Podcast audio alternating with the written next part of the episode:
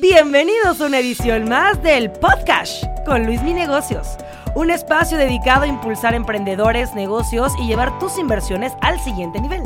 Todas las opiniones expresadas en este programa son a título personal, para fines informativos y no representan una posición oficial para la toma de decisiones. Bienvenidos todos a el podcast con Luis Mi Negocios. El día de hoy vamos a platicar de eh, esto que tengo en mis manos, auténtico carajillo. Eh, ahorita eh, invitamos a sus fundadores de este producto que ha sido prácticamente una revolución en el tema de pues bebidas preparadas. para mi gusto hicieron una ejecución excelente en el tema de pues sí, o sea, tomaron una ola muy importante que fue la, la popularidad del carajillo de la bebida y eh, lo, hicieron un producto que ahorita yo lo puedo encontrar en prácticamente cualquier tienda de México.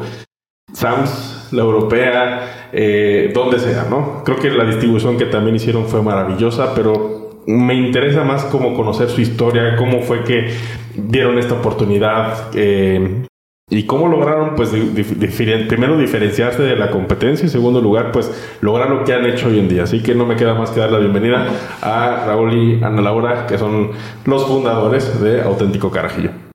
Así es, muchas gracias por la invitación. Pues, primero que nada, pues, también eh, expresarte la, admiración que tenemos también hacia el crecimiento que has tenido en tu también en las redes. Gracias. A, esos, esos, esas frases distintivas de sigo a Luis mis negocios. Entonces, eh, pues sí, platicar aquí un poquito de, la parte del desarrollo de este producto. Eh, ahora que mencionas que lo podemos encontrar en muchos lugares, Ana Laura es quien se encarga de muchas de las cuentas claves y, parte fundamental. Nosotros somos cuatro hermanos, venimos dos en representación. Ajá. Porque vienen de, Guadalajara. Para los que no conozcan, estás a más o menos a cuatro horas de, camino de distancia. A veces menos, a veces más, depende de la adrenalina del conductor.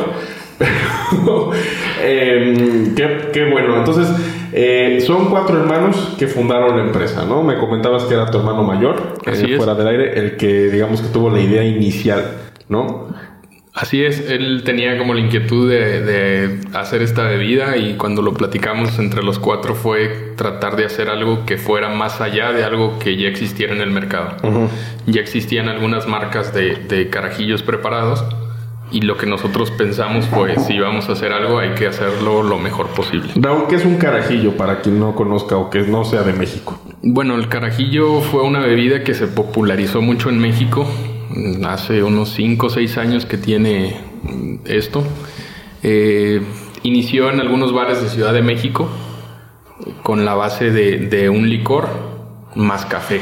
Cuenta la leyenda urbana que se utilizaba en la Guerra Civil Española, ¿no? Que era como el corajillo, la bebida de los militares, ¿no? Sí, bueno, hay, hay muchas historias o muchas versiones. A nosotros nos gusta contar esa, que es la de, la, la, Guerra Civil en Cuba. Ajá que los soldados españoles tomaban eh, una bebida con licor, que era ron que encontraban en, la isla, más el café que también se producía ahí. Entonces al combinarla eso les daba coraje. Entonces a la bebida la, denominaron corajillo. ¿Qué es el corajillo que necesitas para agarrar el fusil y hacer tu, trabajo? Digo, esa, es una historia eh, que, como te menciono, nos gusta a nosotros, es la que nos gusta contar. y, bueno, esa historia también nos dio la pauta para poder nombrar a nuestra bebida. Eh, popularmente se conoce como carajillo. Y nosotros lo regresamos un poquito y le pusimos corajillo. Corajillo, sí. Así es. Eso, Aunque hay gente que lo menciona auténtico carajillo, ¿no? Sí. Bueno, digo, lo, lo que nosotros hicimos fue o sea, regresarlo un poquito para poderlo registrar, porque si, si, fuera el nombre Carajillo con A, eh, ya es de uso popular, entonces no era registrable. Oh, Pero si lo poníamos con O, ya era registrable, entonces... fue parte entonces, sí, o sea, sucede la popularidad, se populariza el corajillo por ahí del año 2015, eh, empiezan los restaurantes a servirlo, que es el, licor del 43 con el expreso shakeado, con hielo y como a medida de postre, ¿no? Se, lo, se lo, tomaba la, gente, ¿no? Sí, es un digestivo. Básicamente eh, te da algunas de las funciones o te apoya con algunas de las funciones del, organismo para poder... Eh, combatir un poquito esa pesadez que te da después de comer, ¿no? Entonces el café y el licor te levantan y no te da esa pesadez que conocemos como el mal del puerco. Entonces eso ayuda y, también creo que fue parte fundamental. Y digo, tienes dos, dos elementos súper importantes en el, en el, pues como dos bebidas muy, muy importantes que es licor y café. Entonces las juntas, la, la, el éxito está un poquito asegurado. No, y demasiado innovador el, empaque. Lo tengo aquí en mis manos para los que no lo han visto, vayan a ver en el YouTube. Eh, es un empaque que realmente está diseñado para que tengas tu propio shaker, ¿no? Que te sirva también como vaso y que tengas ahí tus, tu café, tu, tu shot expreso y aparte tu eh, tu licor, ¿no? Sí, además vimos eh, que en el mercado viene mucho la tendencia de las bebidas listas para tomar. Entonces, esa fue clave, que sí había, había otros carajillos en el mercado, pero pues no toda la gente tiene un shaker en su casa. Claro. Entonces, de hecho, la idea fue aquí de, de Raúl de patentar el empaque para que cubrirnos porque pues claro que al crecer iba a haber competencia o iba a haber otros que quisieran copiar por alguna de alguna manera la, la idea. Y pues eso era nuestro distintivo no el sabor la calidad y el empaque la experiencia que lleva con, con el producto. Y es toda una experiencia, porque hasta en el momento en que tú abres uno de estos, sientes como que estás abriendo un iPhone, ¿no? Digo, a, su medida, pero sí, o sea, puedes de alguna manera como documentar el proceso y, sentir hasta, hasta cierto grado cierta satisfacción por hacer el proceso. Ahora, em, ¿cómo fueron los primeros pasos, no? ¿Cuáles fueron los principales em, obstáculos que se vieron enfrente, no? Porque yo lo veo y digo, este es un producto que te tomó mucho tiempo diseñarlo, te tomó tiempo construir un equipo. Eh, recaudación de capital, cómo empezaron en la cocina de su casa, eh, porque digo, como emprendedor vemos las grandes fábricas y de repente en, los TikToks de ustedes ven que la, la, máquina está que escupe el, ¿cómo se llama? La cinta. El ajá. Entonces digo, ¿qué, qué, qué, onda con todo esto? Pero pues así no empezamos, ¿no? Entonces, ¿cómo, cómo fue ese, esos, esos first steps, primeros pasitos? Pues te comento yo un poquito del desarrollo del producto fue sí una odisea porque pues la inversión del molde era muy grande. Entonces el, molde para la inyección nosotros proyectamos vender a lo mejor 10 mil al mes. Y nuestro primer pedido fue por 85 mil. ¿De quién fue ese pedido? De una vinatería de, de, de Ciudad de México que no pudimos surtir. Ok. Entonces eh, pues como le decías al cliente, oye, en nueve meses te entrego.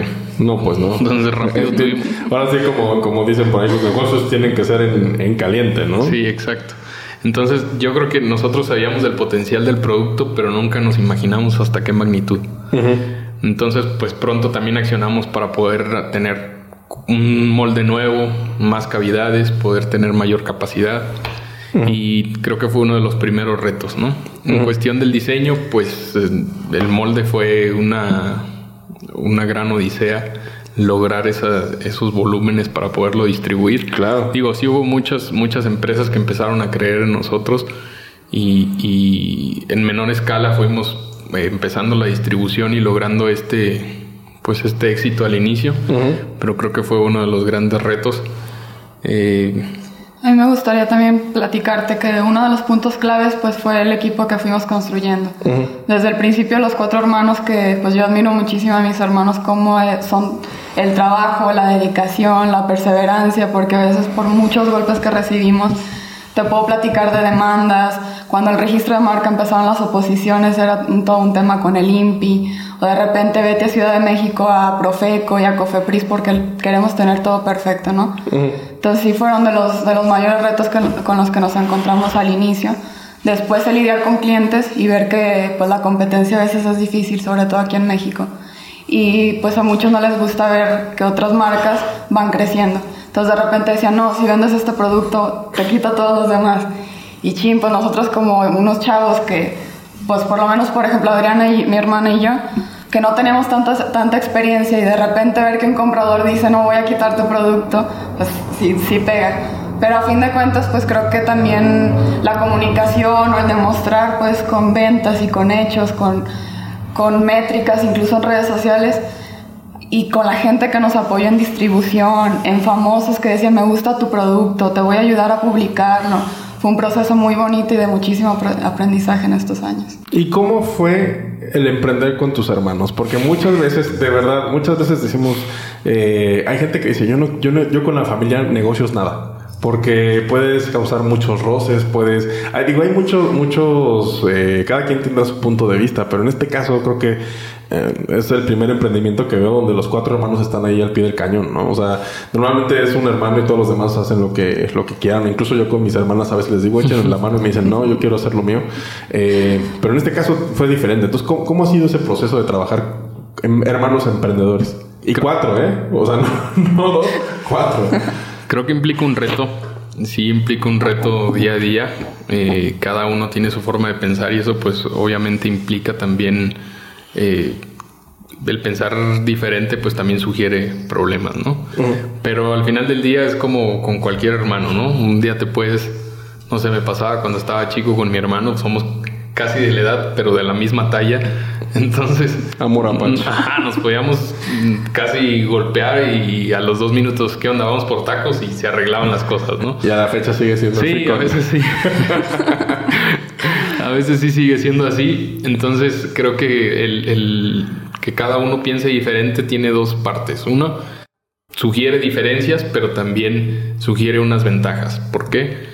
Eh, bueno, Ana Laura estudió finanzas y lleva una de las partes más importantes de la empresa, que es eh, estos clientes o cuentas clave. Eh, también lleva una parte de las alianzas estratégicas como la colaboración con Baileys y cosas que nos han traído cosas muy buenas.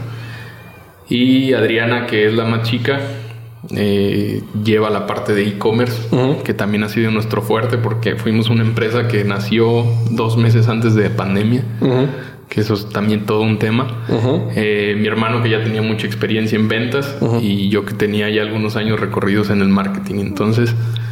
Pues se hizo un equipo multidisciplinario, ¿no? Como cada quien tenía una expertise en, cierta área. O sea, realmente aportaban. Exacto. Así fue como medio se armó el equipo. Cada uno resaltando sus, virtudes o sus ventajas para poder hacer en conjunto un, un todo, pues. oye, y ¿Cómo les fue en pandemia? Bueno, eso creo que fue un reto. Ana Laura ahorita me puede complementar su experiencia. Pero en una parte creo que fue un producto que sin querer estaba, estaba adaptado a una circunstancia que se venía muy fuerte y que nadie esperábamos, ¿no? Entonces, eh, iniciamos nosotros las ventas en enero del 2020 en enero del 2020 formalmente. Pero el desarrollo del producto fue seis meses antes, o sea, los, el segundo semestre del 2019. Si tú recuerdas, pues la pandemia, yo todavía alcancé a hacer un viaje internacional en enero de, del 2020. El último normal, ¿no? Exactamente, entonces eh, justamente ese fue nuestro primer mes de ventas, o que tenemos registro ya formal. Eh, en febrero o marzo los restaurantes ya estaban cerrados, eh, habían dado cuarentena. Yo salía a las calles y podías contar 15 segundos, 20 segundos y no ver pasar un carro. Sí, sí, sí. En, pues en algunos lugares hasta animalitos salían, ¿no? Como recuperando el, su hábitat. Así fue. Entonces, pues sí fue un producto que nació en la pandemia, pero que estaba un poquito preparado para eso, ¿no? Obviamente pues de la adversidad hay que tratar de buscarle el, no, no, creo que un lado positivo, pero sí un lado menos negativo. Entonces fue ahí que empezó a crecer nuestras ventas por internet. Nos adaptamos, pues casi nacimos adaptados a, a, los mercados eh, de venta en línea. Y esos mercados de venta en línea pues nos hacían una fuerza, una fuerza enorme. Entonces, eh, creo que desde esos, de esos meses fuimos eh, la bebida número uno o la más vendida en las dos plataformas más importantes de e-commerce en, de e-commerce en México o en ese momento. Amazon y Mercado Libre. Amazon y Mercado Libre que creo que casi ningún mes nos han tumbado de ese puesto. Nos, nos, llega el, el, vodka de tamarindo un poquito que también estaba muy popular en ese tiempo. Pero creo que siempre fuimos el número uno. También obviamente resultado del trabajo, el posicionamiento y todo el esfuerzo que se hacía para estar ahí. Te voy a, preguntar a qué le atribuyen ese, esos números. Mm, pues creo que, bueno, Adriana nos hubiera podido resolver ahí mucho de ese tema, pero uno, eh, fue nuestra fue nuestra primera de nuestros primeros canales de distribución. Claro, Entonces, y, no, por querer, sino porque te obligó el, entorno. Sí, pues los restaurantes cerrados. La gente no podía salir a, a, comprar eh, suministros. No sé si tú recuerdas, pero en algún momento cerraron los pasillos de los supermercados que no eran esenciales. Entonces no podías comprar ropa en un Walmart, no podías comprar juguetes, no podías comprar vinos y licores. A, lo que ibas, ¿no? Esenciales y nada más. Aunque muchos diríamos que es esencial, ¿no? sí, Pero, y más en esos tiempos encerrados. En esos tiempos encerrados, efectivamente. Entonces, nuestro primer, nuestros primeros canales de distribución fue estos, estos mercados en línea. Y además que había una necesidad o una campaña expectativa. O sea, ¿qué fue? y se hizo tanto ruido, como dicen a Laura, nos apoyó muchísima gente, famosos, amigos, eh, gente que quería sumarse al proyecto, que nos aportó muchísimo y que estamos eh, muy agradecidos con todas esas personas y cada una de las que nos apoyó. Entonces la gente lo veía, lo veía en las redes y decía, ¿dónde lo consigo? Pues a lo mejor lo podías conseguir en una, en una vinatería local o alguna así, pero lo más fácil era decirle, pídelo en Mercado Libre. Y, por ejemplo, ¿qué famosos les echó la mano que dijeron, wow, qué locura esto del influencer marketing? Yo creo que también la vida se compone de muchas oportunidades. Esta es una de ellas, pero en ese tiempo también tuvimos la oportunidad de conocer al burro Van Ranking. Ah, claro. Entonces, en marzo, justo del 2020, nos lanzamos en un camión, Jorge, mi hermano y yo, a comer con él. Él decía, yo solo tomo tequila. Yo, a mí no me traigan otra cosa que no sea tequila. Entonces en el restaurante le dijimos, pruébalo. Entonces lo empieza a preparar y la gente empieza a voltear y hay unos amigos al lado de él. Y dice, burro, ¿qué traes? A ver qué esta bebida, pruébala. Y la prueban y le dicen, burro, no sé si trae, esto es tuyo o no, pero está buenísimo. Entonces él lo, prueba, dice, está muy bueno, grábame, grábame una historia. Entonces lo empieza a grabar, sube, sube esos, esos posts y empiezan las preguntas de dónde lo compro, dónde lo compro. Y él le decía todo, Mercado Libre. No, pues ahí fue cuando se empezó a detonar la venta. Wow. Y él, fue recomendándolo con amigos, con otros famosos. Como por hacerle el favor, estuvo trabajando un buen, buen rato con nosotros. Y también ese fue parte del éxito. Mira, jamás me hubiera imaginado que, que el, el, buen burro. ¿Quién lo diría? Sí, qué bien. La verdad es que es un tipazo. Y, nos ayudó mucho, así como muchos otros. Alberto Agnesi también fue uno de los que nos apoyó muchísimo. Es un actor también de teleseries y novelas mexicanas. Fue de los primeros. El gallo Elizalde. Paul Stanley. Paul Stanley. Casi, casi ellos nos, nos ayudaban con mucha labor porque los identificaban a ellos y luego nos decían. Como, como grandes tomadores. No, no, casi como casi como parte de nuestra familia, entonces. Les, les, eh, les decían, oye, no he probado yo el producto. Y ellos decían, oye, mándale a López Dóriga, mándale al elenco de hoy, mándale a tal, de tal serie, a tal novela. Entonces, fue ahí que, que logramos también una difusión muy importante. O sea, llegábamos a personas que yo decía, mira, lo subió fulanita. Y yo decía, ¿cómo le habrá llegado? Y, esto, fue la pandemia, ¿no? Sí. Y justo también pensamos que nuestro mercado iba a ir mucho como para un nivel socioeconómico pues más alto. Si te fijas, somos el carajillo más caro y el que tiene menos contenido. Sí. Y, mucha gente sí dudó de, de esta filosofía pero al final llega a ser un producto aspiracional. Entonces, gracias a Mercado Libre y Amazon, que llegan a cada rinconcito, a cada pueblo de México, fue que pues lo veían en las redes, hasta en la televisión cuando salía, decían, pues ¿dónde lo, lo, encuentro? Buscaban en internet, les salía Mercado Libre y podían hacer su pedido. De repente tenemos muchos pedidos de Oaxaca, Veracruz, Chiapas, que también fue, fue una forma buena de empezar a, a, llegar a estos lugares. Lugares que hubiera sido difícil llegar sin, sin la distribución de estas empresas, ¿no? Sí. Claro. Wow. Qué bien.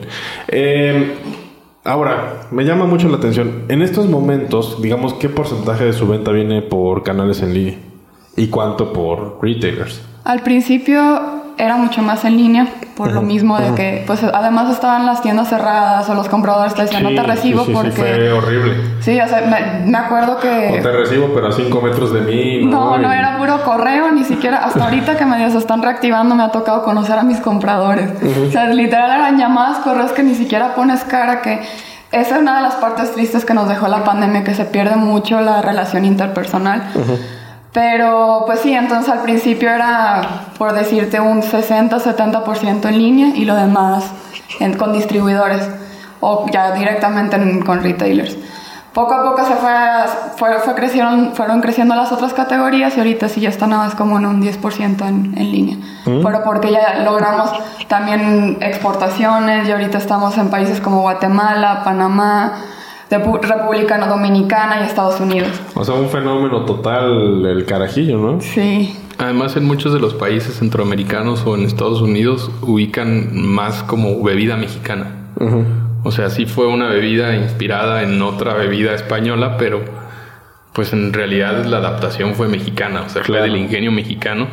Y además, pues tienes, eh, como te mencionaba hace ratito, tienes pues los elementos que nos gustan a los mexicanos, ¿no? Uh -huh. O sea, tienes café, que México es uno de los lugares donde estamos muy privile privile privilegiados. privilegiados, perdón, uh -huh.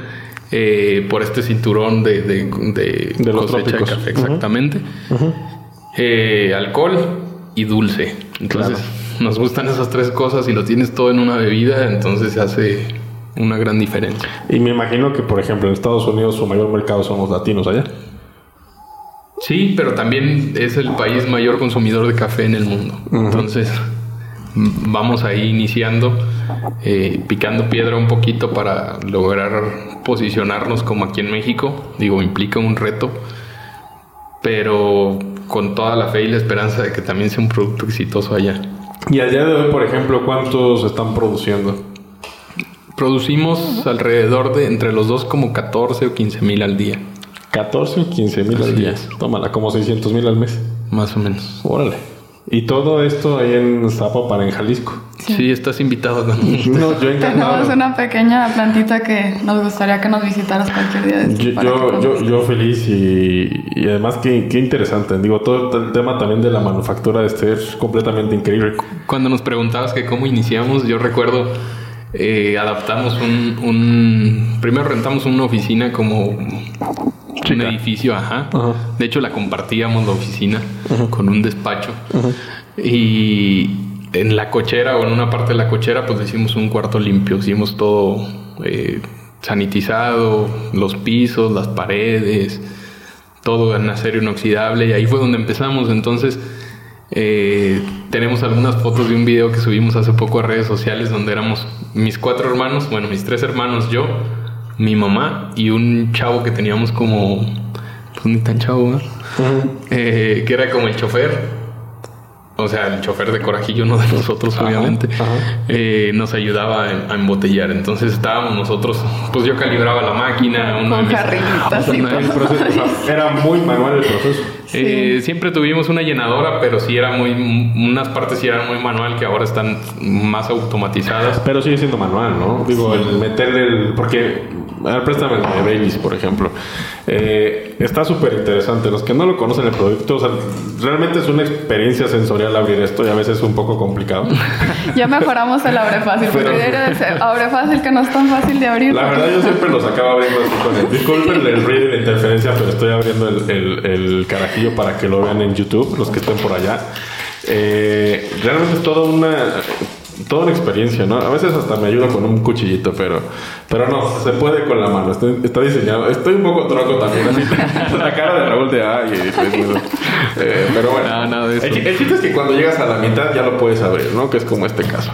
Y viene aquí el Café espresso. El espresso. El, son dos shots, ¿no? Más o menos. Es un shot. Es un, shot. shot. Son 30 mililitros más o menos, ¿no? 50, 50 mililitros, 50 que es eh, lo aproximado de un, de un, ex, un uh -huh. expreso. Y el de Baileys. Sí. También 50 mililitros. También 50 mililitros, ok. Que, esta sí es, digamos que no la manufacturan ustedes, no es directamente de... Exactamente. tenemos la, la, licencia de Baileys y también compramos directa, directamente a la marca. Pero está increíble, o sea, realmente está muy ingenioso porque tú dices, ¿cómo me lo preparo? Y aquí ya es donde le, integras el, el, hielo, le pones tu, tu shot, tu, tu Baileys y va para adentro, ¿no? Y es súper práctico porque lo puedes subir hasta el avión. O son 100 mililitros. Claro. cabe la bolsa. Sí, no, no lo había pensado, pero sí, la, verdad es que es un, es un buen segmento, ¿eh? En el aeropuerto, un, un stand de, de los carajillos. Te iba a decir que hasta en el cine, pero luego el ruido te delata. ajá, ajá, ajá. No, pero no, la verdad es que el, o sea, el empaque como tal está muy bien. Entonces, el proceso manual es insertar los, los de estos, pero ya todo lo demás está automatizado, ¿no? Sí, exacto. Eh, bueno, también parte de lo que hemos tratado de hacer y, a lo mejor me estoy adelantando un poco, pero lo que sigue para nosotros es eh, cada día tratar de mejorar. Claro. En cuanto a calidad, en cuanto a materiales y, hacer todavía un, producto de mejor calidad. Digo, es muy de buena calidad, pero siempre se puede mejorar. Porque eh, una de las grandes deficiencias que tiene el producto y que nos han hecho mucha gente saber, pues es el exceso de plástico. Y no quiere decir que nosotros nos, nos eh, despreocupe eso. Pues sí y no, porque te voy a decir que yo los reciclo. O sea, así como, como, ¿te acuerdas los vasitos estos de mole super mexicanos que... En la alacena puro vaso de ese. Ajá, de... exactamente, que llenaban las alacenas. Mi alacena ya está llena de vasitos carajillos. ¿eh? O sea, y la verdad es que está, está práctico el tema de desechable. O sea, más bien yo creo que ahí estaría interesante como una llamada al consumidor de reciclado, ¿no? O sea, no de, hecho, creo que hicieron un empaque, ¿no? En, en Sam's Club como reciclable. Sí, de hecho, en una de nuestras hicimos varias acciones para tratar de combatir un poquito eso. Eh, la primera fue esa colaboración con Sam's Club, donde ya no tienes, si quieres comprar una caja, ya no tienes por qué comprar 12, Exacto. 12 shakers, sino que nada más te vienen dos shakers. Obviamente, esto es pensado para compartir. Ajá. Y además de esos dos, tienes nueve repuestos más. Entonces tienes un 11 pack, dos dentro de los shakers y nueve para nueve repuestos. Claro. O sea, nueve licor, nueve, nueve cafés. ¿Y es un shaker un poco más especial? es, es, el este mismo, nada más que está hecho con un compuesto que es biodegradable. Ajá. Esto se hace con, con una resina, bueno, con, con un compuesto eh, de fibra de agave. Entonces hace que tenga 60% de fibra de agave, 40% de plástico, pero ese plástico es un compuesto de un polímero que si tú lo compostas en seis meses va a desaparecer, pero si lo guardas en tu alacena te puede durar cinco años. Claro. Entonces es, es hacia allá donde van todas nuestras acciones. Eh, de hecho, un poquito antes de esto se iniciaron campañas en redes sociales de reutiliza tu shaker, ponlo como una macetita, una alcancía para los cepillos de dientes, toda esta parte de reutilizar, ¿no? Pero dijimos, no hay que quedarnos ahí, aunque ya también usábamos plásticos reciclables o o toda esta parte, dijimos, pues hay que llevarlo a un siguiente nivel. Entonces ahora estamos incorporando el Eco Shaker, con, como menciona Raúl, con fibra de agave. Y en una siguiente etapa también empezaremos poniendo máquinas de reciclaje. Ahorita están en unas pruebas piloto en Guadalajara. Tenemos unas pop-up store que iniciamos... En Andares, ¿no? Tenemos en Andares, en La Perla, ya son cinco en total que fueron todo un éxito, entonces dijimos, pues en esos puntos es una máquina donde tienes artículos promocionales si llevas tus shakers a reciclar, vas generando puntos en una aplicación que ya tenemos en las tiendas para de Apple Store y Google Store. ¿Cómo son estas pop-up store? Eh, pues es es un pequeño módulo, a lo mejor. Un stand, ¿no? Sí, es como una pequeña isla, bueno, un poquito más grande que una isla típica de un centro comercial. Que tiene una barrita, tiene un refrigerador ahí donde a nosotros nos ayuda para hacer el preparado de estos conservar el hielo y tener ahí todas las cosas necesarias para poder preparar. Y, al inicio fue una idea que pensamos que solo iba a ser sin retorno de inversión. Dijimos, bueno, la ponemos, ahí vemos a ver qué tal funciona y nos va a servir como un espectacular, ¿no? O sea, la gente nos va a ver ahí pero nunca pensamos que fuera a ser rentable. y lo fue. En, 15 días se, había pagado una suma enorme.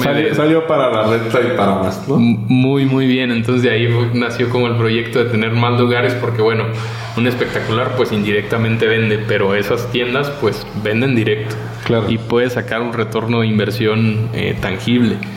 Entonces, además de que la gente te va ubicando más, tienes ahí la venta del producto, lo pueden degustar y pues también eh, con los flujos de las plazas comerciales pues nos ayudó mucho. Tienes también una retroalimentación directa del cliente y además no es nada la venta, sino que tenemos un extra que le ponemos toppings, ya sea que le pones tu mazapán, bombones, canela y dices, te lo preparo yo, lo preparas tú. Y ahí es muy importante también la capacitación de los chavos que están atendiendo para transmitir pues toda nuestra filosofía o el cómo prepararlo, que todavía quedan dudas en ciertos consumidores de, pues, ¿qué hago? ¿Por qué está hueco? ¿O va primero el hielo? ¿O va primero el licor? ¿Cómo lo preparo? Como Entonces es una parte educativo, ¿no? También. Exacto. ¿Y tienen planes como de expandir este formato de la República? Sí, la verdad es que es uno de nuestros planes eh, a mediano plazo. Eh, ya viendo que el plan piloto funcionó, eh, buscamos la forma de cómo hacerlo una mini franquicia. Obviamente no, no no como para vender la franquicia, sino como, bueno, ya tenemos un distribuidor entalado, pues que tenga la opción de también claro, que el ver esta, pueda, poner su showroom, ¿no? Exactamente. Entonces, de esa parte sí, pero pues obviamente todo esto requiere de manuales operativos, claro. Eh, manuales de uso de marca, todas estas cosas que tratamos de cuidar lo más posible y para poder hacer eso primero tiene que ser un modelo funcional. No puedes tú decir, bueno, voy a hacer una franquicia que no existe, sino que ya es un modelo y de ese modelo que ya existe puedes sacar, sacar esos manuales operativos. Exacto. Entonces, en ese paso estamos. Primero nos pidieron tener un cierto tiempo para poder eh, analizar los retos y oportunidades que tenían estas tiendas, que ya se han ido corrigiendo, ya se han ido, que si metemos pastelitos, que si metemos otra cosa, que si... Ya, ya eso es una cafetería, ¿no? Así es. sí, no, pero, pero igual... No, no, se descarta, ¿no? Sí, la gente lo aprecia mucho porque, por ejemplo, en estas tiendas de, de la plaza comercial está en Guadalajara, Andares, eh, la gente hace mucho, mucha fila de espera para poder pasar un restaurante en una hora pico. Entonces dicen, ok, en lo que mm, voy a pasar, me voy a echar en lo que espero. En lo que me hablan. Ah, exacto. Entonces, eh, eso pues atendió una necesidad pues de la gente que estaba esperando, ¿no? Entonces estás esperando y echándote tu corajillo, pues creo que es más ameno. Qué fascinante. Así es. Oye, ¿y cuál fue, digamos, el primer reto que tuvieron ahora sí con la distribución física, ¿no? Porque la verdad no es nada fácil que tu cliente sea Sam's Club o eh, incluso hay muchos emprendedores que le aspiran a lograr que tengan la distribución que ustedes tienen. Entonces, ¿cuál fue ese proceso? ¿Tú cómo lo viviste? ¿Fue complicado? ¿Fue fácil? ¿Cómo, cómo lo vivieron ustedes? Además de la venta en línea, empezamos mucho con distribuidores físicos, otra persona así de amigos o recomendados que pues de repente buscaban otro, otro negocio aparte del donde ya trabajaban o que en la pandemia los mandaron a home office y querían tener ingresos extras. Nos compraban de tarimas y los vendían con sus conocidos, amigos o ya unos más formales que sí lo tenían. Esto nos dio mucha ventaja porque era pago de contado. Entonces, para tener, empezar a tener el flujo fue de, las, de los puntos clave. Después empezamos a entrar a más cadenas y se vinieron a lo mejor algunos temas de liquidez, porque pues claro, una europea te pide 120 días, eh, otras un SAMS 90, un Soriana 65-70, entonces fue la parte, como también el negocio ha crecido muy orgánico, no ha habido tanta inversión, si, si te vas a los estados financieros dices, híjole, si ha sido un negocio muy sano en esa parte, y al principio fue, fue muy difícil los dos primeros años que un banco le daba miedo prestarte porque eres un pequeño negocio y no tienes un historial. Entonces buscar otras alternativas, a, veces pagando intereses más altos. Pero poco a poco el mercado fue reaccionando y fue hablando del negocio solo. la gente lo empezó a buscar, entonces ya muchos que al principio nos, nos rechazaban o nos daban largas fue de que, ok, ya vi el ruido que están haciendo, ya vienen incluso a pedírmelo a mi tienda, pues ya estás catalogado. Claro. Sams fue uno de esos, ¿no? Sí, de hecho Sams no, entramos con corajillo al inicio, fue hasta que hicimos la alianza con Baileys que dijeron, Ah, ok, Bailey sí es una, una empresa formal. Reconocida. Sí. y es, ¿no? Sí, y es, es, muy buen, tenemos muy buena venta con ellos. Sí. Empezamos solo con Bailey se sorprendieron con los resultados. Los primeros meses dicen, oye, teníamos años que ningún artículo tenía este, este desempeño. Están cañones, pues vamos a meter corajillo, pero yo no, no voy a vender el que ya tienes. O sea, yo quiero un desarrollo propio porque yo soy una tienda, un club de mm, precios y me tienes que hacer un desarrollo completamente diferente. Y fue por eso que se desarrolló Lancepac. Ok. Como que a veces atendemos necesidades específicas de clientes, pero claro, dependiendo del volumen, no, no vamos a hacer a cualquier, a veces las licorerías pues más pequeñitas o un cliente que quiere para una canasta, oye, pues Sí, no, digo, está el producto estandarizado y también el hecho a... Sí, pero en cuanto a la pregunta de lo que hacías, porque me imagino que muchos emprendedores pues siguen tu... sí, no, no, batallando y, tocando puertas y son no, y no sé. De hecho, uno de los primeros episodios de esta segunda temporada fue eso, ¿no? Que realmente, eh, pues casi que hasta se cambió el apellido de esta persona para que dijeran, no, pues este es alguien importante y vamos a recibirlo, ¿no? Pero pues en su caso creo que el producto habló por sí mismo, ¿no? Sí, fue mucho de perseverancia también, porque mm. sí te voy a decir, para Oxxo tardamos más de un año en entrar. Mm. Y fue de todos los días insistir con llamadas, correos, y oye, mira, y por un lado, y de repente y distribuidores decían, sí, yo conozco al dueño, voy a llevarlo. Ya había 5 o 10 personas que habían llevado el mismo producto a, a la cadena o te pongo el ejemplo de HIV que también decía, no, bueno, no voy, a, no voy a recibir hasta que no llegue el dueño, el que está en el acta constitutiva. Toma. Entonces ahí, ahí va mi hermano ahora sí a decir, pues aquí está mi identificación y la, el acta, ahora sí. Sí, soy yo, a ver. Pero sí es de mucha perseverancia. Yo creo que a mí al principio me daba pena, yo pues les decía a mis hermanos, es que ya me dijeron que no, o sea, ¿qué más hago? No me importa si te dicen que no. Tú vas a estar ahí todos los días, quiero un correo de seguimiento. Y a veces hasta por pena te van a recibir. Sí, Entonces sí fue como de, bueno, ahí viene otra vez Ana Laura la latosa a molestarte. Ya tú tuviste oportunidad de revisar nuestro producto, tuviste oportunidad de probarlo. Hoy otra vez ahí vengo a darte lata. Entonces tus hermanos sí tuvieron razón. Sí. Oye, pero aquí algo interesante, ¿no? ¿Cómo a veces en tu vida necesitas a alguien que te esté presionando, ¿no? Porque tú, aunque tengas esa disposición, sientas como un equipo de... Claro. Pum, pum, pum, pum. Creo que somos como... Ustedes como hermanos son así. O sea, tú también a tu hermano lo presionas y oye Raúl, ya, dale. O viceversa. Al que más. Somos como un motorcito que andamos uno detrás, uno detrás de otro. Al principio también tuvimos un buen guía que se llama Mario, que fue director de, de uno de mis hermanos. Entonces, él fue el que a veces nos decía, a ver, esto es negocio y los problemas de su casa se quedan en su casa o si quieren saliendo arreglan, pero en el negocio venimos a trabajar. Entonces a veces si nos exigimos, oye, ya tienes esto, oye, me urge. Y dice, no, no, pues es que aquí puras urgencias. Pero así creo que también es como ha sido, ha salido el negocio y ha funcionado. Mario era como el referee en el ring, o el mediador, ¿no? Pues, si quieren saber quién es Mario, luego pueden buscar nuestros TikToks, ahí le dedicamos uno. Oigan, ¿y sus papás qué piensan? Eh, bueno, pues los cuatro hermanos nos hizo muy curioso cuando subimos el video de, de, nosotros y cómo habíamos empezado el 80% de los comentarios, digo, no hay comentarios malos, pero muchos decían, ay, sí, claro, con dinero del papá. Ajá, claro, sí. White Mexicans. sí, no, pues es que... Espera, déjame, me, pongo algo en la cara, ¿no? Es que la, verdad es que lo más fácil es juzgar y criticar, ¿no? Sí. Pero como te digo, no hay, no hay comentarios malos, ¿no? Ajá. Eh, tuvimos la fortuna de que mi mamá nos sacara adelante desde el inicio. Siempre fue solo ella. Entonces, esa, esa fue la diferencia. Digo, en, la infancia estuvimos también un poco eh, limitados. Pero creo que esas limitaciones te hacen tener hambre en la vida, ¿no?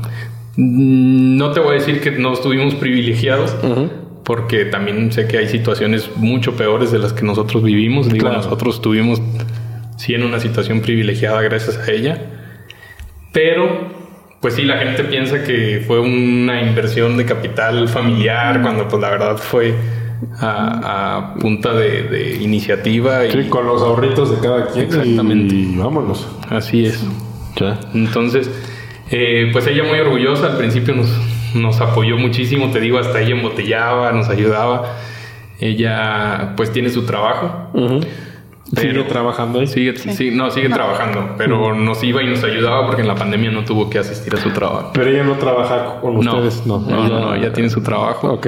Es dentista. Ajá. Y nos apoyaba ahí a nosotros en, en la línea de producción. No, pues cuando son con los dientes perfectos los dos. no, de hecho creo que es uno de los pilares, los valores que nos inculcó. Y... Sí, sobre, claro. O sea, eso, es súper vital, ¿no? Los valores. Porque sobre todo cuando ya estás en un negocio, creo yo que lo principal que debes de buscar en un socio es que los valores sean muy similares. Claro. Y aquí pues ahora sí que la gran ventaja que tuvieron, o el privilegio, si le quieres llamar así, fue que los cuatro compartían esos mismos valores, ¿no? Sí, exacto no fue tan, tan difícil ponernos de acuerdo al principio. Digo, ya en el día a día se implica otros retos, pero, pero sí, así fue. Y hasta la fecha sí ha sido. ¿Y cómo están divididos en la sociedad? O sea, partes iguales, tu mamá tiene algo. Eh, tenemos, tenemos un socio capitalista. Después nos tuvimos que fondear un poquito. Eh, y en nuestra parte eh, estamos en partes, iguales. Ah, eso también, ¿no? como de mosqueteros, ¿no? Todo... Sí. No, sí, desde el principio sí fue de que partes iguales todos y aunque si hay una cabeza, pues ahorita ya el más grande es director general y a veces nos da la guía. Pues también Raúl y Adriana tienen muy, muy buenas bases y pues las ideas a fin de cuentas, el, el dar todo de nosotros, el siempre buscar las formas de, apoyar. Y ahorita, por ejemplo, que mencionan que tienen socio capitalista, ¿cómo fue ese acercamiento de vender la idea de auténtico carajillo y que dijera, órale, va, les apoyo con el proyecto? Es bien difícil que alguien eh, te dé el sí. Claro. Cuando todo, solo apenas tienes una idea. Pero también. Ah, eh, fue el caso. O sea, era una idea y órale, va. Todavía no estaba mm. materializado. No, esto, esto es interesante, pongan atención. ¿eh? Sí, la verdad es que, que yo lo pienso y, por ejemplo, Después de este éxito, yo llego con alguien y le digo, hola, soy Raúl Olivo y creé una bebida que se llama Auténtico Corajillo, estoy buscando capitalizarme para tal proyecto y la gente me va a decir, claro que sí. Pero si llegas y le dices, hola, soy Raúl Olivo, no he hecho nada. Exitoso, bueno, a lo mejor tengo algo de experiencia en el trabajo, pues la gente te va a decir, oye, por ahí dicen que las ideas valen a 10 centavos la docena, ¿no? Y tienen su razón porque a final de cuentas lo que importa en un negocio no es qué hagas, sino cómo lo vas a ejecutar. Porque muchas personas es como de, oye, güey, es que mi idea de negocio no la voy a compartir porque me la van a copiar. No vale nada. O sea, realmente lo que importa es cómo ejecutas y cómo haces las cosas. Exactamente. Entonces fue de ahí que, inició. Digo, fue un, contacto de mi hermano. Como te platicaba al inicio o antes de iniciar la transmisión, ya habíamos hecho algunos proyectos de desarrollos de bebidas. Esta persona quería desarrollar un tequila. Y pues marcas de Casi tequila. de competencia, ¿verdad? Salen, creo que en, lo que llevamos de esta transmisión o de esta, sí, ya, ya, registraron otras ocho marcas, ¿no? entonces, era, era muy complicado, era muy difícil. Entonces, nosotros tratamos de guiar esa, esa iniciativa que él tenía de querer hacer una bebida como un tequila mm. hacia una parte de, hey, no solamente existen los tequilas en México, hay mm. otras bebidas. Eh, como decían a Laura, la tendencia de las bebidas ya listas para beber, eh, pues va en auge. Entonces eh, logramos canalizar un poquito esa energía o ese, presupuesto que había para desarrollar un tequila hacia hey, mejor hay que hacer otra cosa.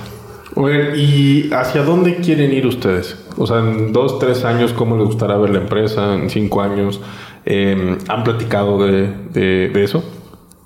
Pues creo que cada uno tiene su visión. Eso también hace enriquecedor o también hace motivo de, claro. de algunas diferencias, pero bueno, eh, nuestra misión lo, en nuestra misión y visión lo plasmamos desde un inicio eh, mantener una buena calidad en el producto, pero seguir innovando. Creo que desde el primer día no lo hemos dejado de hacer. Eh, a veces uno llega con una idea, a veces otro llega con otra idea. Eh, a veces a uno lo tiramos de loco, a veces a otro, ¿no? O sea, llegué, llegué un día y les dije a mis hermanos, hey, ya sé, ¿qué vamos a hacer? Y conseguí un proveedor aquí en México de una cartera de hielos eh, desechables. Entonces ya iba muy avanzada la, negociación para que nos, nos, maquilara los hielos, pero era una cartera plástica. Entonces, plástico más plástico más plástico, dijimos, bueno, a lo mejor debe esperar un poco. Nos van a acabar los ambientalistas. Entonces, sí nos preocupó un poquito ese tema y por lo que decidimos mejor que cada quien utilizara su cartera de hielos de su casa mm, a lo mejor como un promocional o como una solución para, no sé, nos pasó hace poco en la feria Aguascalientes, que el consumo es masivo. Eh, los Oxos tienen 15 cajas, no es como el Oxo convencional de la esquina de tu casa que, que hay dos cajas y nada más una cobra. Ahí tienen 16 cajas. Sí, sí, sí. Y las 16 cobran. Entonces, eh, se venden un montón de cerveza. Digo, es una cantina de... De, una ciudad. Sí, nueve, nueve cuadras. o nueve cuadras, pues. O sea, un perímetro de nueve cuadras. Donde puede haber en esos nueve cuadras 12, 15 oxos. Entonces, en, esos, en, esa, en esa operación, pues sí servía que tú pudieras tomar una parte de unos hielos del refrigerador para ya pues preparártelo. Entonces sí, sí formaba una solución. Eh, la innovación también en cuanto al, al eco shaker, como lo llamamos, pues fue otra de hacia dónde va eh, la empresa un poquito a cuidar esos aspectos eh, que pudieran no ser los, los los óptimos, pues. A tratar de buscar una excelencia, pues, si, es que lo hubiera. Constante. Estar buscando mejorar esa constante. Y también otra de las partes que, creo que puede ir, y Ana Laura nos puede platicar también un poquito más de eso, porque ella ha liderado ese proyecto, es esta relación estrecha con eh, la marca o la distribuidora y creadora de bebidas más grande del mundo, que pues es dueña de Baileys, de Smirnoff, Johnny Walker. Eh, Diageo. Sí, exacto. Entonces. Trabajar con Diageo. Pues una de las ideas también era en parte la expansión, pero nos damos cuenta que a veces el colaborar en equipo, buscar estas ciertas alianzas estratégicas, son las que hacen que un negocio crezca. Empezamos en, el año pasado, por ejemplo, con una alianza con unas pastelerías en Guadalajara y vimos que fue muy, muy, una muy buena opción pero tantito antes de eso fue cuando tuvimos el acercamiento con Baileys. Ok. Entonces planteamos... ¿Cómo, fue ese primer acercamiento? Nos compartieron un contacto de una persona que era pues brand manager de la marca. En Ciudad de México. Ajá. Ajá. Entonces mi hermano me, da el contacto y me dice, márcale y pídele una cita. Y le dije, pues, ¿quién es o qué le digo? De hecho se llamaba cita. Entonces le marco y le dije, hola cita, ¿cómo estás? Este, necesito que me des una... Soy de, soy de auténtico corajillo, me gustaría tener una llamada contigo, ¿no? Entonces, bueno, ya arreglamos algunos detalles, tuvimos la llamada, empezamos a presentarle nuestro producto y le dijimos que pues teníamos interés, ¿no? De hacer cosas nuevas. Mm. En ese momento ya la pandemia fue más o menos septiembre del 2020. Entonces ella cuando llega a la mesa con Diageo y presenta nuestra empresa, pues hubo muy buenas respuestas, ¿no? Dijeron, oye, está increíble, además atacaríamos un mercado que pues es para hogares, que nosotros a veces no llegamos tanto con una botella, pues ahorita que están todos encerrados, ¿cómo, cómo preparas? No todo, todo el mundo sabe preparar una bebida, ¿no? Claro. Entonces también Baileys estaba quedando en un mercado muy como de mujeres y, y grandes. O sea, yo la verdad no recuerdo haber probado Baileys. O mis hermanos también decían... no tienes de edad. no, Espérate unos 20 años más. muchos decían... Ahí te vamos a ver con tu botella en tu casa. sí, soy Baileys de closet, ¿no? Entonces empezamos como que el desarrollo, Raúl y su equipo empezó con una imagen de, de cómo se vería un Baileys corajillo. Ajá que era muy estilo corajillo, ¿no? Después, ya la junta creativa con la marca, pero no, es que esto no me representa a Baileys. Se hicieron yo creo que fácil unos 50, 70 diseños diferentes de propuestas, de nombres, de que sí Baileys Corajillos y Corajillo Baileys, pero que el shakeo también es descriptivo y también nos gustaría ponerlo. Entonces al final se llegó a esta imagen después de varios meses de trabajo y de también, oye, necesito tus análisis de laboratorio, tus registros de marca, tus evidencias de ventas, con, cuáles son tus clientes principales. Todo esto que al principio nos dijeron, una licencia te lleva de año y medio, dos años más o menos en trámites. Pues yo empezamos en septiembre, ya a los cuatro meses yo decía, no, es que esto ya no se me va a dar, de repente era mucha emoción por parte de Diallo y de repente se bajaban los ánimos y nos daban largas y más largas y ahora te vas con este abogado y ahora con estos de financieros, ahora mándame pues tus, tus, eh, tus estados financieros, mándame eh, si tienes certificaciones. Y así mucho tiempo, ya cuando empiezan los contratos, ya empieza la parte interesante de, pues oye, tampoco teníamos tanta experiencia en la parte legal, entonces asesorarnos con unos buenos abogados, que contrató un seguro de responsabilidad civil. Y bueno, pues ya para enero, febrero, ya decía, pues si me piden más, pues haré un riñón porque ya tienen toda, toda la radiografía de la empresa, ya me conocen todas mis células, todo mi ADN. Y pues el 8 de abril llegó el contrato firmado. Ya lo había revisado Diario México, Global, en Estados Unidos, ya lo habían probado todos los directivos. Y era una idea que les encantó. Que desde el principio también confiaron mucho en nosotros y fue la primera licencia que se hizo para una marca de alcohol. Porque en realidad Baileys tiene muchas licencias, pero en chocolates, en pasteles o en otros artículos que no era tal cual una bebida alcohólica. Que también ese fue un reto. Sí, porque aquí no estás alterando el producto. Exacto. Y para ellos vieron una oportunidad tanto porque yo les iba a comprar la miniatura como la marca. Y al principio que empezamos con campañas de expectativa, empezamos a dar a conocer mucho la marca en espectaculares, en redes sociales también que tuvimos, llegamos a tener un buen alcance y, y que después los, los consumidores dijeran, ay, volví a probar Baileys o ya me estoy animando y está buenísimo y las expresiones de todo fue una buena sensación y un buen sabor de boca es que nos ha quedado de decir a la gente le gusta. También, también para nosotros fue mucho aprendizaje, mm. porque una marca global eh, tiene ya muchos estándares establecidos mm. y nosotros como una marca tan nueva apenas los estábamos creando, entonces el, el... Ahí, hubo, un benchmark, ¿no? exactamente. Pudieron aprender buenas prácticas. Tuvimos una guía muy importante, exacto.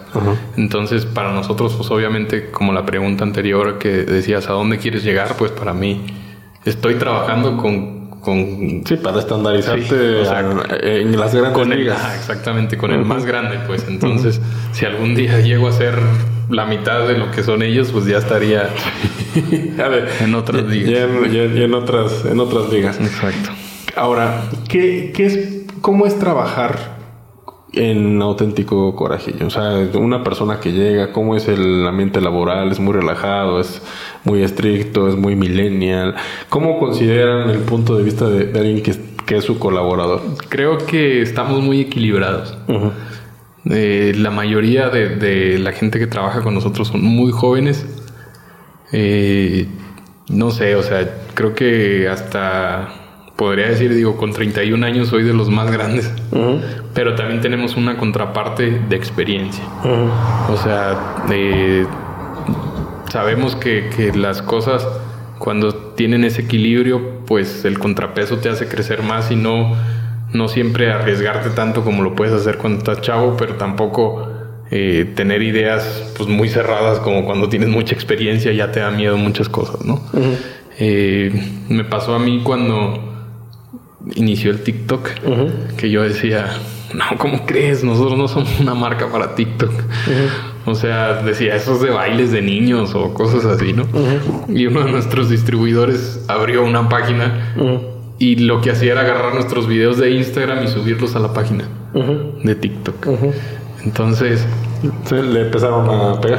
Pues ya tenía 12 mil seguidores en un mes y yo de que, oye, ah, comunícamelo.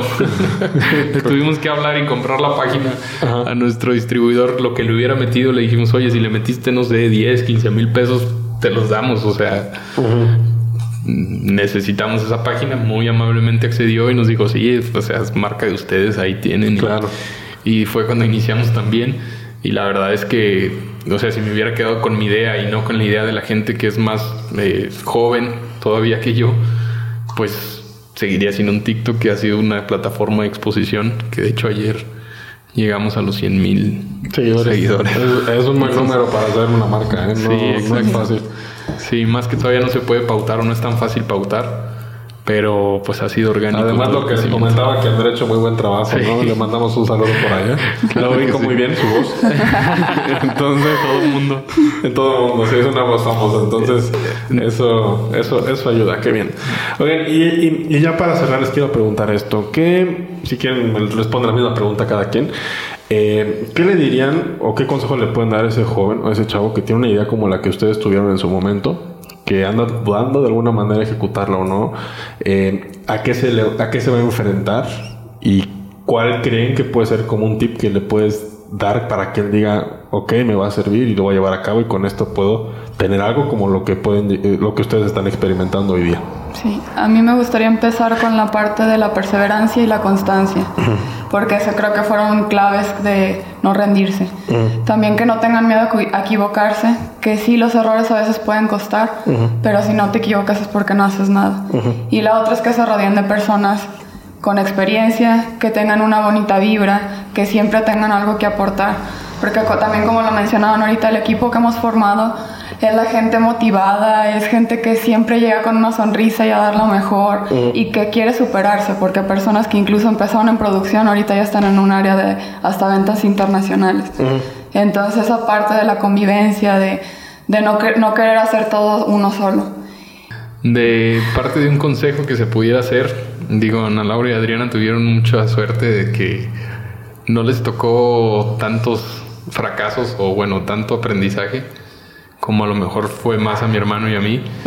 Eh, creo que hay un ADN en, una persona emprendedora y cuando lo traes, lo traes. Cuando tienes esa inquietud, vas a buscar la forma de cómo hacerlo y creo que eso es una descripción que nos podría eh, hacer o que nos, nos podría representar a mi hermano y a mí cuando iniciamos porque pues no fue el primer negocio que tuvimos, ¿no?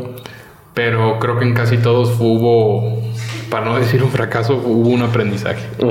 Entonces no es una coincidencia haber llegado hasta acá. A la eh, primera, ¿no? Exacto. Entonces, como consejo, eh, y yo creo que lo tomaba como aprendizaje de vida, eh, hay un momento para todo.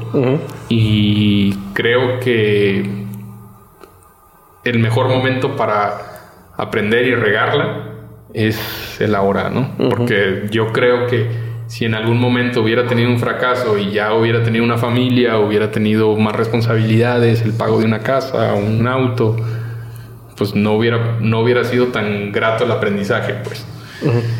Entonces, como consejo, pues el momento es ahora, eh, buscar la forma de, de sí lograr el éxito, pero si no llega, entender que eso es un aprendizaje. Sí, y en otra cosa llegará y llegará. creo, que, creo que de los dos resumo persistencia, ¿no? Sí, y oportunidades, porque también con Baileys fue al principio, oye, pues también nos va a costar a nosotros. También la producción, la parte de la inversión, la parte del crecimiento cuesta. Entonces, si se te presenta la oportunidad, pues siempre buscar alternativas y siempre estar buscando el cómo sí y no el cómo no. Sí, y miren, ahorita es un bestseller aquí en mis manos, literalmente, ¿no? Porque sí te llama la atención. O sea, llegas, ves Baileys y a lo mejor no conozco Corajillo, pero conozco Baileys, entonces eso también ayuda mucho. Bueno, pues qué gusto tenerlos, haberlos tenido aquí. La verdad es que disfruté muchísimo este episodio, eh, de mucho aprendizaje. Eh, Raúl Aranora, creo que lo que han hecho es de admirable. No conozco a sus hermanos, pero les mandamos un fuerte abrazo hasta allá. Y, y wow, o sea, la verdad que padre, creo que necesitamos en México muchos más como ustedes. O sea, no, no en el sentido de, de hacer este tipo de productos, pero sí con esa disciplina, con esa perseverancia, con esas ganas de hacer las cosas, de innovar y llegarle algo nuevo a los consumidores. Eso es algo que les admiro mucho, les aplaudo y muchas gracias por venir a compartir.